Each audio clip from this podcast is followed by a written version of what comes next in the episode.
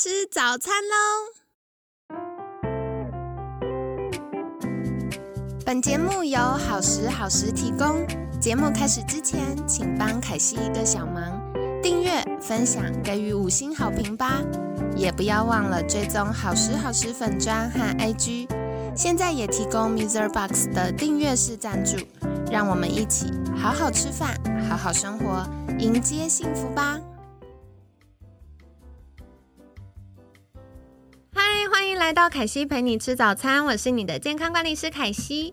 星期五快乐！那接下来周末你有没有什么安排呢？或许也可以用周末尝试一下，哎，夫妻同床，两个人睡双人床有没有变健康？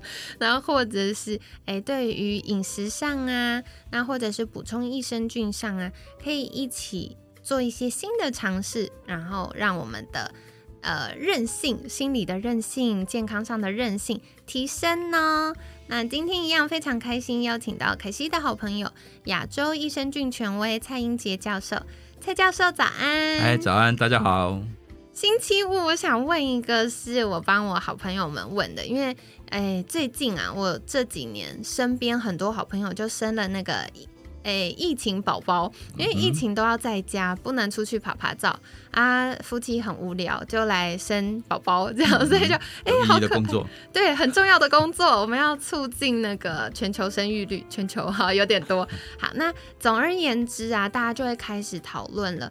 嗯，宝宝要不要喝母奶呀？要自然产啊，剖腹产啊，或者是宝宝出生之后，到底有哪些营养补充要留意？我觉得新手妈妈们就有很多这样的疑问，所以今天也想要请教蔡教授啊，就是如果我们新生出来，一开始新生儿，他要怎么获得自己的保护力啊？他怎么样可以获得这些益生菌呢？我不太喜欢凯西的这个命题呢。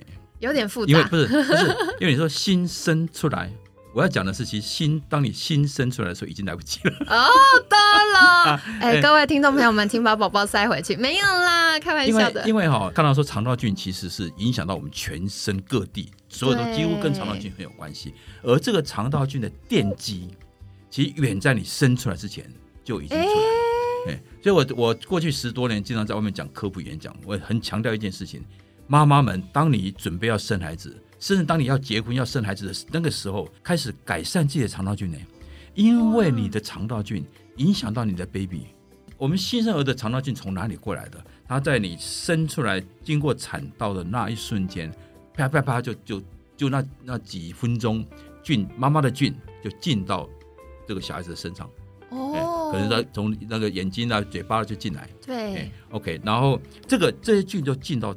肚子里面几天，三天、五天，一个两个礼拜，就在肚子里面就啪就长起来了。哎呦！所以建立小 baby 的肠道菌的谁是妈妈呢？所以你说妈妈长期便秘、但乱紧张的话，你接受的就是那乱七八糟的菌。对，OK，这是第一个要讲的哈。第二个是，你尽量能够自然产，就尽量自然产。哦，怎么说呢？就不要剖腹产，因为你你要经过产道这过来这一段接受决定你的小孩子的。的一生的肠道菌的好坏哦，几乎啦，几乎决定，所以你要后外面要做很多的努力才能够才能改善过来。而你说剖腹产的不港哎，剖腹产的退出来，直接对，他接触到是谁啊？接触到是病房那些坏的菌啊等等哈。其实真真的有这种研究哦。哎，当你一个剖腹产的小孩子跟一个自然产的小孩子，剖腹产的小孩子他的肠道菌的恢复到正常，可能要花一年两年哦，要这么久呢？哎，所以之前。有诶，在 Nature 很好的一流的期刊的一个论文哦，他做的是什么？生出来的时候，有先把妈妈的产道的分泌物去涂涂小孩子的嘴巴啦，让让他快速用人工的接受到妈妈的产道的菌。诶，当然这个是不太建议的哈，可是这是在很好的期刊做很好的研究之下做出来的哈，有可以这样做。诶，你知道为什么不太建议？是因为我们的。正统的医学都很比较反对这种这种事情，对，因为大家会希望尽量干净。对对，可是这是很重要的，好，所以能够自然产就自然产。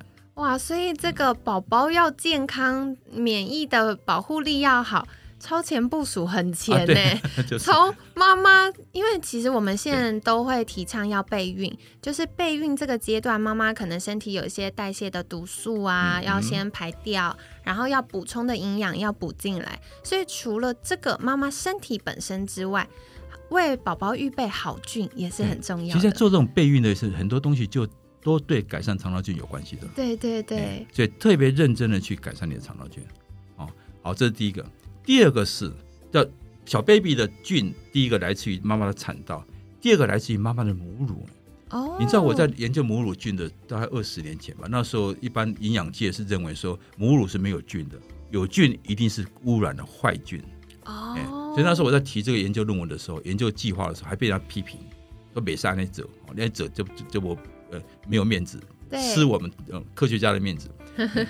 可是后来现在发现到，其实母乳里面有很多好的菌，我们叫母乳菌。然后这个母乳菌会陆续的一支去去 boost 的喂宝哎宝，对，让它的肠道菌更长得更好。嗯当然，母乳另外有很很多好东西啦，像什么母乳寡糖啦，像各种的那抗体啦等等哈、所以第一个，请你尽量自然生产；第二个，尽量喂母乳。其实现在那个 WHO 它会建议你母乳喂到喂到半半岁以上呢，对而且这这段时间里面连水都不应该喝，全部喝喝母乳的。对哎我想凯西是是监管室，所以很清楚这这这个哈，所以不要说啊，我喂喂母乳，有些妇女就是天生就是母乳比乳汁，比较少，哎，像我太太就就不行哈，就别人喂的比较少一点哈。那这个时候我们就会从另外一个角度，比如说什么时候开始补充益生菌呢？对呀对哦呀，这爸爸妈妈好在意。那我们习惯会讲说一岁以后才开始补充了，因为那时候你的肠道菌会比较稳定下来，嗯你的免疫系统会比较稳定下来。可是其实，在欧洲哈，因为欧洲对益生菌是比较接受度比较强的，哦是他们他们呃最进步的地方，所以他很多时候是刚刚出生就开始给他吃的，特别是你这个小孩子有那种叫啥家族病史，有那种过敏的这种可能性的时候，对要早早一点给他吃是对的。哎，可是妈妈吃算了。当你在喂母乳的过程中，妈妈吃这个益生菌的好处会传给传给小孩子的，啊，这是一个很有名的研究哦。好棒哦！这样听了觉得很感动哎。所以有时候觉得很不平呢。那爸爸的角色那么那么弱，这是。爸爸负负责换尿布的，没有啦。可是其实爸爸跟小孩子亲近，因为人的菌的转移是很很快的对，没错哦。，你经常去亲你的你的孩子，经常去抱你孩子，你的菌就传过去了。这个我其实之前有看过欧洲跟日本的研究，都是非常顶尖的研究中心的研究。嗯他就说，为什么会鼓励爸爸妈妈可以呃，比如说衣服可以打开啊，大面积肌肤接触的拥抱孩子。除了拥抱本身这个行为可以让宝宝比较有安全感，可能提升催产素啊，建立安全的关系、安全依附的关系之外呢，其实肌肤上也有很多的菌。对，没错。所以这样亲亲宝宝，然后帮他按摩、抱抱他，也可以把我们大人好的菌跟宝宝分享哦。对刚才开始的时候，那个凯西你讲到说同床睡啦等等哈，对喜欢分床睡的是说睡眠对，比较不会。翻身影可是响。同床睡的时候，其实你不要只考虑到，也许睡眠品质会下降没有错，可另外很多的好处会出现了。哎、嗯，这个这个这个研究这个这个肠道菌跟跟同床睡眠的关系是探探讨哪一方面？当你夫妻的感情好的时候，你的肠道菌会改善的。对幸福感提升，肠道就健康。啊，所以爸爸虽然觉得说我怎么对对小孩子的肠道菌影响不大，其实不会的，你就多多去抱他，多多去亲他，还是可以的对啦。对，而且跟宝宝讲讲话啊，陪他聊天，陪他玩啊，其实对宝宝都很有帮助。当然，哎、对了，没错，我 我是有点心里心里还是有点不平了。对，所以嗯、呃这个部分呢，凯西觉得很有趣哦，因为以前我们都会觉得妈妈的肚子里应该要无菌的，因为有坏菌，宝宝在发育的过程就会被攻击。可是其实宝宝在呃生出来的过程，经过产道的时候，就会接触到很多妈妈的好菌，那这样子就会开始去建构属于宝宝他自己的肠道菌相。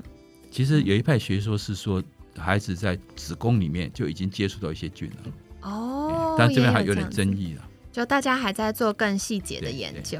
哦，了解了解。那像刚刚就是蔡教授也有介绍到，哎，一岁以前可以透过母乳啊，妈妈呃补喂的过程，或者是我们肢体接触的过程给宝宝菌。那有没有建议孩子多大之后开始吃益生菌？刚刚是说一岁，那如果嗯有没有什么特殊的状况是大家需要留意的？好。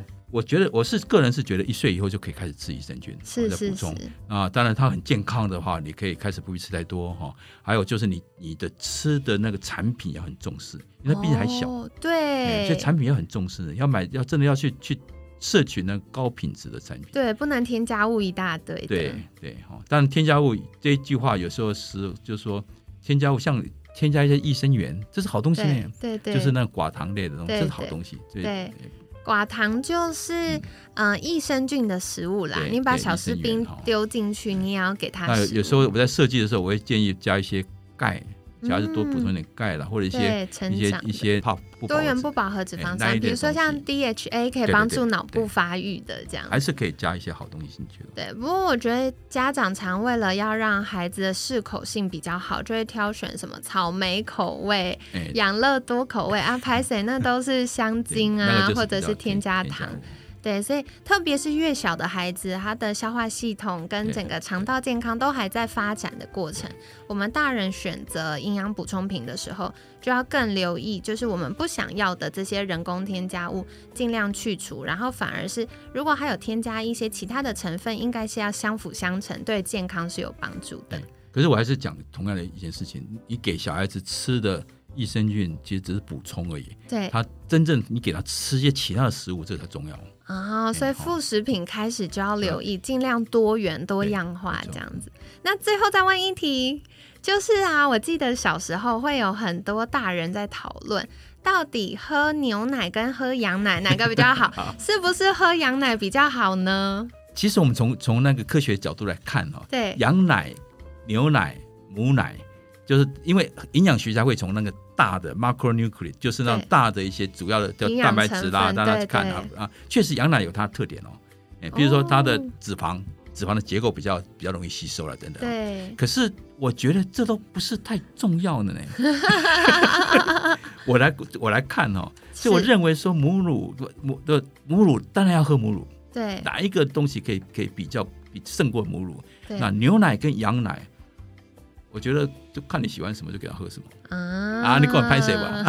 真的是觉得，因为我我会比较强调的是菌，对，还有它的一些益生元的的物质哈。对，那我比较不重视那那些，因为其实有差，但没差到影响这么大。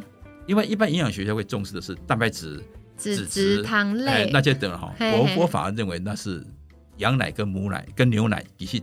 我查就这里。对，因为我觉得母乳为什么会特别凸显？最关键的是特别亲喂的过程，我们宝宝口水含到妈妈乳头的时候，其实会刺激妈妈的免疫系统。所以像很多妈妈们就会分享说：“哎，如果孩子最近 chung chung 的流鼻水了，对，他的乳汁就会变比较黄、比较浓，那就是妈妈提供给宝宝的。”这个防护能力的，还有最近的母乳寡糖，它占的量很高呢。我们在龟泡不上给我怕哦，真的母乳寡糖，呃，母乳菌，还有母乳的一些其他的抗体类的东西，这些的组合，没有一个配方牛奶，没有一个牛能够能够去去模拟出来的呢。哇，所以我们的身体也很神奇呢，就会。是宝宝整个成长发育的需求，或者是健康的需求，做很多的变化。对，而且这个这个也蛮有趣的，就当你孩子慢慢长大的时候，母乳的成分会改变的。哦，真的呀，太有趣了。但是我不是这位专家了，我只我只重视里面的菌而已。对对，所以其实像刚刚嗯，就是蔡教授有提到，母乳不只是让宝宝吃饱长大，里面也有所谓的母乳菌哦，对于宝宝的肠道健康、免疫系统的发展也是有帮助的。嗯，太有趣了。好啦，那今天也是跟各位听众朋友们分享哦。嗯，其实最理想、最理想的状况就是，哎，宝宝可以自然产，然后我们可以不喂母乳。那当然，一切以安全优先。所以，如果今天宝宝不能够自然产的时候，也不用勉强，因为，嗯，虽然可能剖腹产没有经过产道，没办法获得那么多的。呃完整的菌相。但是我们也可以透过拥抱啊、亲亲宝贝啊、按摩啊，更多的肢体接触，去把我们的好菌传递给我们的孩子。那另外呢，在哺喂母乳的过程，可以除了从母乳里面获得嗯很棒的蛋白质，还有嗯宝宝发育需要的热量的这些脂肪糖类之外呢，其实母乳里面也会有母乳菌哦，会有一些好菌，还有好菌的食物就是母乳寡糖跟一些需要的抗体。那如果今天嗯不习惯亲喂的妈咪，也可以试试看用平喂的方式。那如果真的真的母乳呃，分泌的量不够，担心宝贝吃不饱呢。嗯，我觉得有两个方法，一个就是妈妈吃营养，多喝水，因为有的时候是妈妈水分喝不够。那我们都知道乳汁是一体的嘛，它需要非常多的水分。那第二种呢是，嗯，有的时候妈妈哺乳的姿势或者是挤奶的姿势不正确，导致乳汁没有完全被排空。那这时候也可以请泌乳师来协助，就是疏通我们的乳腺，就会有比较充足的乳汁。那跟各位妈咪们分享，其实我们的身体非常非常的厉害哟，绝对不会有啊你的乳汁喂不饱宝宝的状况。你只要每一次有需要宝宝要呃他的，比如说还要喝一百八十 CC 或者是两百四十 CC，你把你的乳汁排空，它就会再产生宝宝需要的量。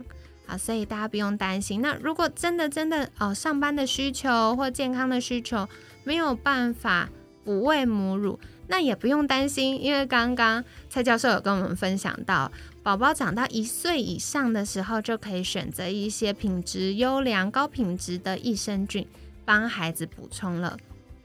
所以我们有很多。最佳选择，但没有的时候也不用觉得，诶，他有罪恶感呐，或者是觉得哇压力好大，不用的，因为孩子整个发展过程，他最需要的就是宝宝跟妈妈的爱喽。那今天呢，也很感谢蔡教授精彩的分享。一样想邀请蔡教授，如果想获得更多关于益生菌、肠道菌跟我们健康相关的这些有趣的资讯，可以到哪里找到您呢？欢迎大家来上我的脸书 Facebook 哈，他是蔡英杰教授，或者是上我的 YouTube 英俊教授，俊是益生菌的俊。好的，所以凯西一样会把相关链接放在我们节目资讯栏呢，欢迎大家可以订阅跟追踪。那如果大家喜欢这次的节目，也欢迎在私讯好时好时的粉砖，或者是可以用我们节目的听众专用信箱跟凯西分享，你觉得哪一个部分最有印象，或者是你做了什么尝试，发现诶不错，肠道最近变健康了呢？那欢迎跟我们分享，或许下次可以再邀请蔡教授更多来跟我们介绍他的新研究哦。那今天感谢亚洲益生菌权威蔡英杰教授的分享，每天十分钟，健康好轻松。凯西陪你吃早餐，我们下次见，拜拜拜拜拜拜。